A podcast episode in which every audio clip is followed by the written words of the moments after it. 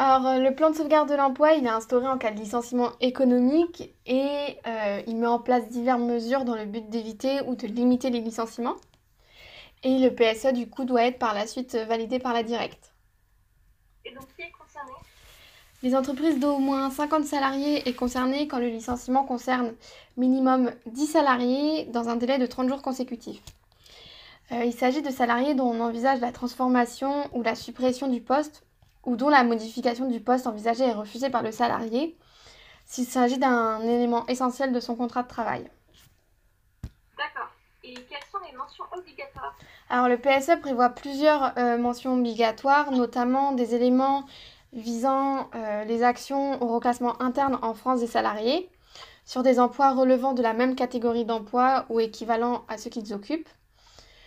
Euh, des actions favorisant la reprise de toute ou une partie des activités en vue d'éviter la fermeture d'un ou de plusieurs établissements, la création d'activités nouvelles par l'entreprise, les actions favorisant le reclassement externe à l'entreprise, notamment par le soutien à la réactivité du bassin d'emploi, euh, également les actions de soutien à la création d'activités nouvelles ou à la reprise d'activités existantes par le salarié, des mesures de réduction ou d'aménagement du temps de travail, les actions de formation de validation des acquis de l'expérience ou de reconversion de nature à faciliter le reclassement interne ou externe des salariés sur des emplois équivalents.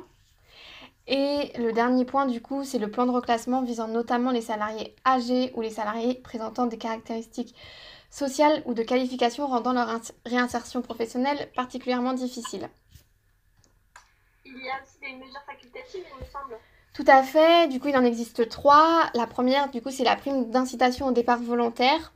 Il y a également un congé de conversion et une mise en place du cellule de reclassement.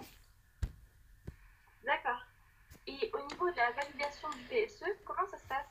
Alors, la validation du PSE doit être faite par un accord majoritaire d'entreprise qui doit préciser les mesures prévues par le PSE. Et en absence de cet accord, euh, l'employeur doit établir un document reprenant du coup les, les mesures pouvant figurer euh, sur ce PSE. Pour les deux cas, le CSE doit être consulté et par la suite, du coup, comme indiqué précédemment, le document doit être validé par la directe.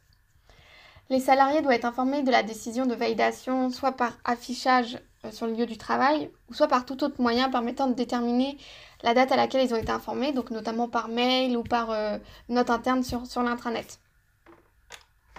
D'accord. Et en termes d'invalidité euh, du PSE, comment ça se déroule euh, du coup, le PSE, bien sûr, euh, peut avoir une invalidité, du coup, sauf en cas de reclassement ou de liquidation judiciaire. Le, le licenciement du salarié est annulé dans, dans certains cas, donc il y en a quatre. L'absence de décision de validation d'un accord ou d'homologation du document par la directe. le refus de la directe de valider l'accord ou d'homologuer le document l'annulation par la directe de la décision de validation de l'homologation en raison d'une absence ou d'une insuffisance du PSE, donc notamment euh, s'il manque des, éléments, parce que pour que la directe valide tout le PSE, il est important qu'il soit complet du coup, et l'absence du coup de consultation du CSE. En cas d'invalidité, le juge peut du coup ordonner la réintégration du salarié dans l'entreprise si le salarié le demande. Et du coup, dans ce cas, le salarié est réintégré avec maintien de ses avantages euh, acquis. A contrario, si le salarié ne, redemande pas sa réintégration dans l'entreprise, ou bien si elle est devenue impossible, notamment du fait de la fermeture de l'établissement, du site ou de l'absence d'emploi disponible, tout simplement, l'employeur doit lui verser pour ce fait une indemnité pour licenciement nulle. Cette indemnité, du coup, est, au moins égale euh, au salaire des six derniers mois. Et euh, pour conclure, un délai de 12 mois à compter de la date de notification de la rupture du travail s'applique pour contester un licenciement pour motif économique. Très bien, merci. Merci.